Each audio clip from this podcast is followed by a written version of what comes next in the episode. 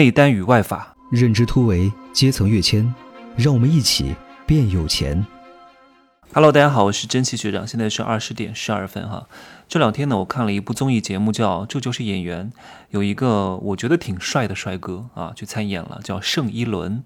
他呢是模特出身，在二零一五年的时候演了《太子妃升职记》。我虽然没看过这个电视剧哈，因为我也不可能看这种网剧的，纯粹浪费我的生命。我从大学时候我就不爱看这些东西，这简直就是。垃圾哈，当然你也可以视为珍宝，每个人的想法是不同的啊，你不认同也没有任何关系。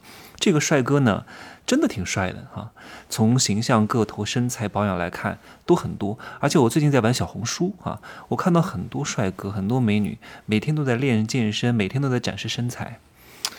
哎呀，你说这些东西我有吗？其实也有，但是我很少去展示这些东西。为什么？因为你刻意去展示会很低级。调性会不高，虽然说也能赚到一些钱，但是在真正成功的人眼中看来，这些东西它不具备更高的价值感。真正的美是什么？叫美而不自知。你可以有想法，你可以有长相，你可以有身材，但是你不要刻意去展示。你刻意去展示卖弄肉体和长相，这是很低维度的一种商业模式变现的行为。所以我不可能跟他们去竞争的，真的。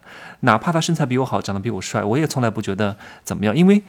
他们从商业维度这个思维层面来看的话，真的是远远在我之下。再来说说盛一伦哈，盛一伦真的是一个很帅但是很蠢的人。有很多男人和女人啊，男人很帅但很蠢，女人很漂亮但是很笨。哎呀，就是毁在自己的双商上啊！什么叫双商？智商和情商啊！其实我觉得他们是有美商的，他们是有审美能力的，因为他们的外在美特别好。因为我今天讲的就是好看，讲的就是美。因为好看其实它也是一种能力，但如果这个好看是独立存在的话，那这个能力就是无根的浮萍，你知道吗？就非常容易啊，经过风吹雨打就凋零了。真的是，所以你看，盛一伦形象很好，身材也很好，但是他为什么这么蠢呢？就是因为他不懂得捧场。在那个节目当中啊，别人问他为什么要来，他说节目组啊请了我很长时间，每一年都邀请我，但是之前呢我不愿意来，是因为我觉得我还有人气，我还有流量。今年呢，哎呀，我想想看，我都我都我都我都得笑。今年呢，要不是因为我凉透了，他才不来呢。要不是因为他凉透了，他才不来。哎，你不是啪啪打脸吗？那你这个就是在讲现场的人全部都是过气的，都没人要的啊！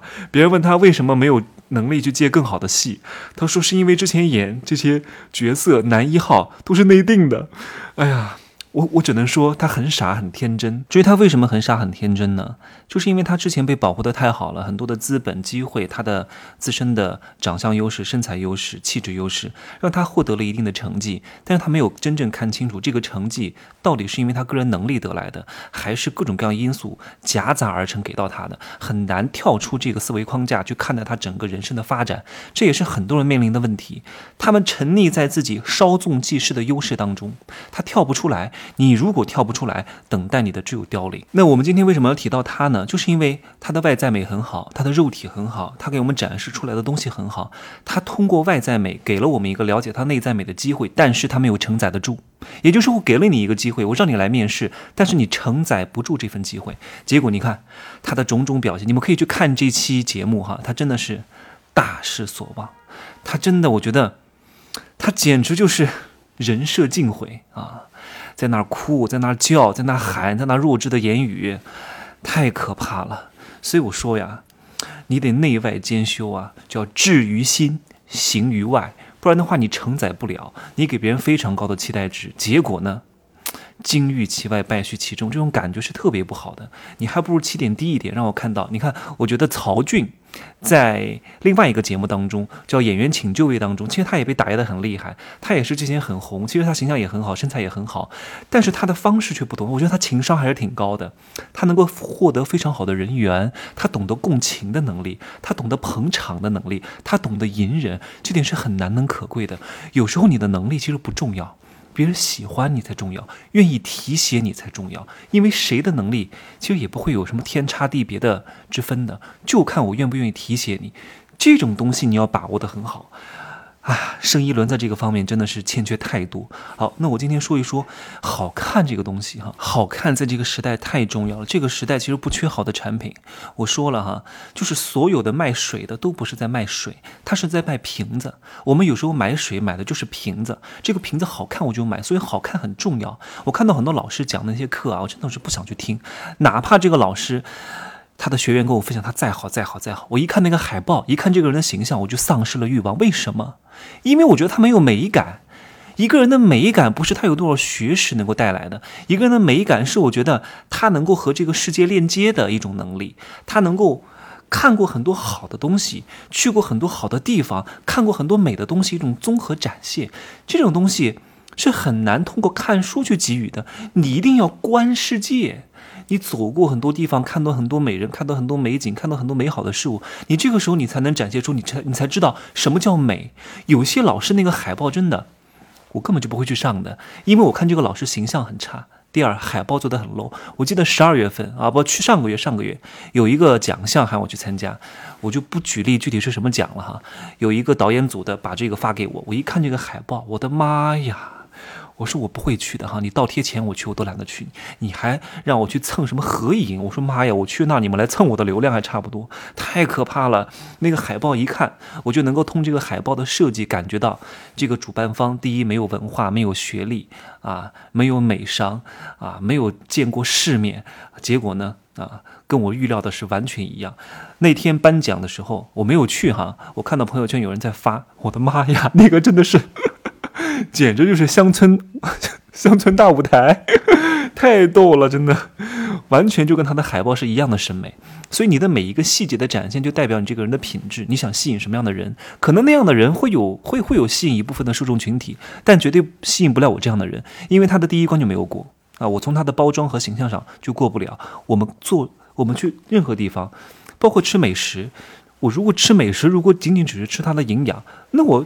天天在家吃营养素就好了呀，我为什么要去好的餐厅呢？因为好的餐厅给了我很好的感受，服务啊，装修。摆盘，这都是一种体验，而不仅仅是吃这个的味道。这是一场综合的感官体验。当你处在这种身心愉悦的场当中，你个人的能量会提高很多。当你的个人能量提高了之后，你会不自觉地吸引一些跟你同频的人，很好的机会，赚钱的机会，能量跟你同频的高人，甚至比你更高的高人，都会来向你接近。因为你这个时候散发出去的磁场，你一定要相信这个东西哈，先相信再看见啊，不要先看见再相信，更不要。看见了还不相信，这种东西你是难以名状的，因为你会不自觉地分泌出很多内啡肽，分泌出很多多巴胺，分泌出很多催产素，这些东西会让你喜笑颜开，面色红润，你会极富具有生命力。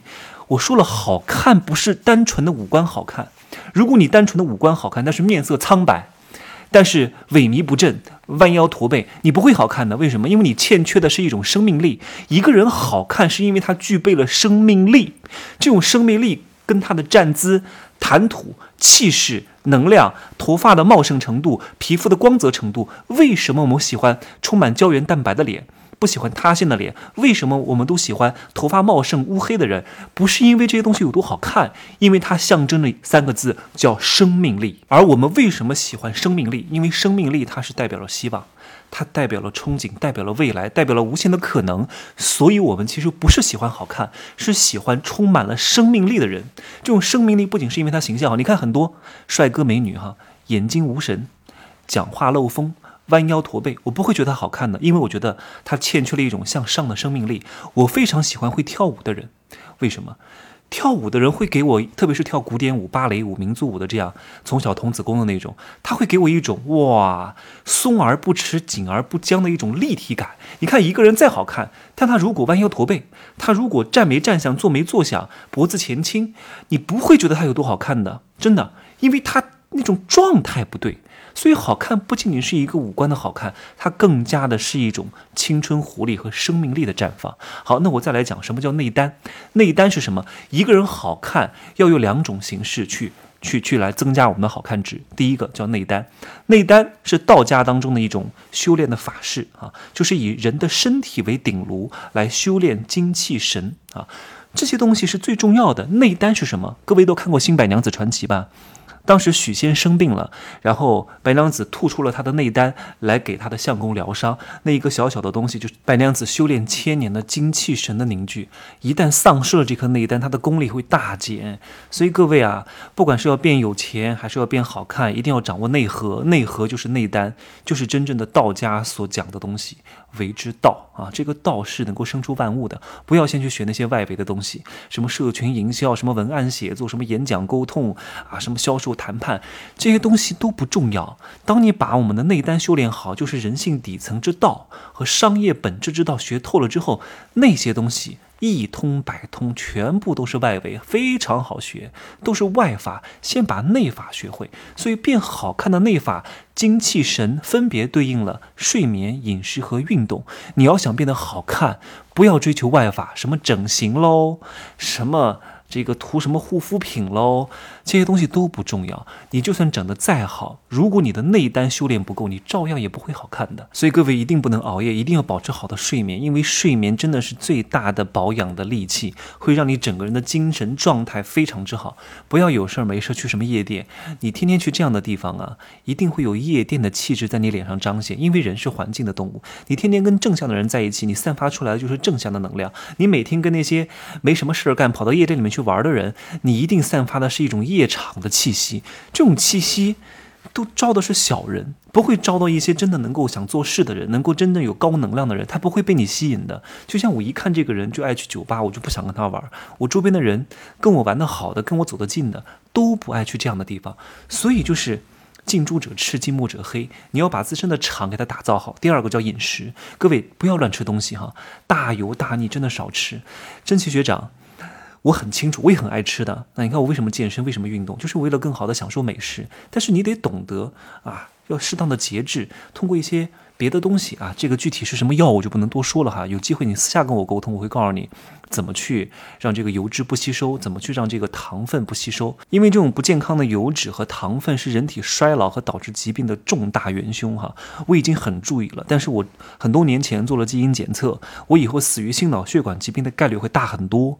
就跟那个茱莉亚·罗伯茨，他做了基因检测啊，发现他以后得乳腺癌的概率会很大，于是他就切除了乳腺。我现在非常注意，我现在只吃橄榄油、葡萄籽油、椰子油，其他那些什么食用色拉油我是从来不吃的。那些红油火锅我是真的很少碰。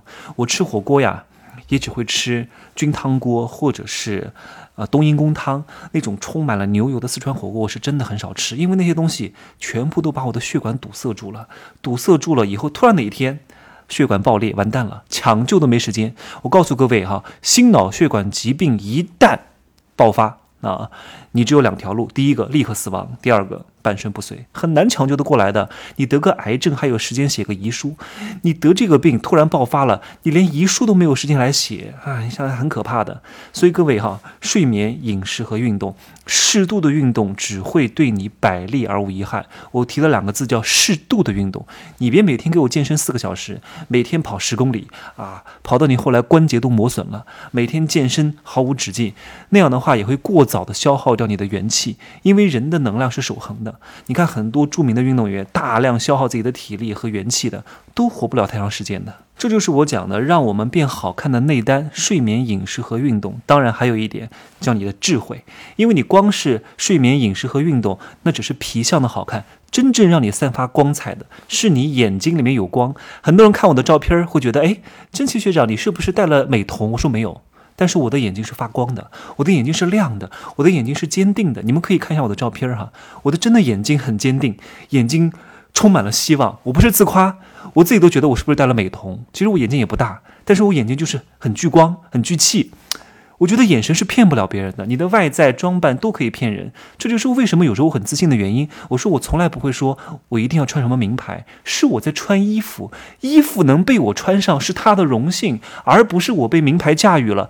有些人他穿再多的名牌，我也不觉得他很贵，因为他被衣服的气场驾驭了，他没有去驾驭衣服，他反而把这个顺序给弄反了。好，这是我刚刚讲的内丹哈，睡眠、饮食和运动，我想再加上一条叫修为。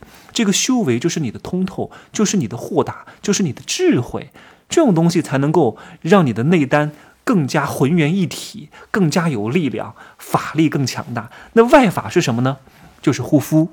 啊，就是化妆品，就是医美，所以这些东西要结合。你光靠内丹也不够，外法适当的要加上。你说我天天睡眠、饮食、运动很好，从来不涂脸啊，也不会进行适当的轻医美，那你也不会太好。所以这两个一定要加上。外法这个东西啊，只能说是锦上添花啊，绝对起不到雪中送炭的目的。因为如果你的内丹修炼不够完善的话，你涂再贵的护肤品、再好的保养品。打再多的玻尿酸，鼻子、眼睛整得再好再立体，你不会好看，因为你丧失了生命力，你丧失了眼睛有光，你丧失了神韵。我经常会说一个成语叫“气韵生动”，这个人是有气的，是有韵味的，这种内在的汹涌是可以通过你的外在展现出来的，是一种强大的气场，你往那一站就能定得住场。这种感觉我是很难以名状的，所以各位请花费百分之九十的精力在修炼内丹上，因为内丹的修炼不仅仅是靠钱能解决的，靠的是定力，更加是一种生活状态，更加是一种持续坚持的品德，是一种自我管控的状态。这种东西是很难通过外力去解决的，你必须要从内而外的去破掉它。那第二个呢，就是外法。外法大多数都是可以靠钱来解决的，好的护肤品啊，好的医美啊。但是哈，你要想真正的用到好东西。遇到一个好的医美机构，你也是需要去做很多学习的。你需要知道各个护肤品的成分对你皮肤真正的作用，你还要知道到底是你的骨膜层出了问题，脂肪层出了问题，还是表皮出了问题，哪个空间有改善的余地，以及真正的审美是什么。不然的话，你很容易被别人带偏的，很容易被别人骗的啊，很容易花了很多冤枉钱的。所以内丹和外法都要去休息，你变得好看了，就会通过让你的外在美。给别人展示一个你内在美的机会。我希望大家把好看这个东西放在我们一生的。整个人生清单当中比较优先的地方啊，不是说等你挣了钱，等你有了事业再去追求好看，因为好看不仅仅是长相的美，它是一种健康，健康背后的是生命力。所以，一个伟人，一个有能力的人，一个有成就的人，他最终能够取得巨大的成就的原因是什么？是因为他活得够久，因为他活得够久，他就会有非常多的生命力放在他所要研究的事情上。你看贝聿铭。一个著名的设计大师，他活到一百多岁，他在八十多岁的时候设计了巴黎卢浮宫之前的那个玻璃门啊，在九十岁高龄的时候设计了苏州的博物馆。为什么他能够取得这么大的成就？是因为他的同行在六七十岁就死了，他比别人多活了三十年，他比别人多花了三十年的时间在他的兴趣爱好上，在他的一技之长上，在他的生命专注力上，所以他肯定能取得更大的成就。所以他是大师。所以各位。你能取得成就，不在于你能力有多大，是在于你的命够长。不比气盛，比命长。最终能够成就你的，不是你自己，而是你生命的长度。你如果真的能够花很多时间在研究一件事情上，花费足够久的时间，你终成大事。你把别人都熬死了，你能不成吗？哎呀，好吧，这一集其实我花了很长时间来录哈。来，呃，我就说这么多哈，各位可以加我的微信。真奇学长的拼音首字母加一二三零哈，希望各位可以在我这里找到生命的能量，好吧？那明天再见，See you tomorrow。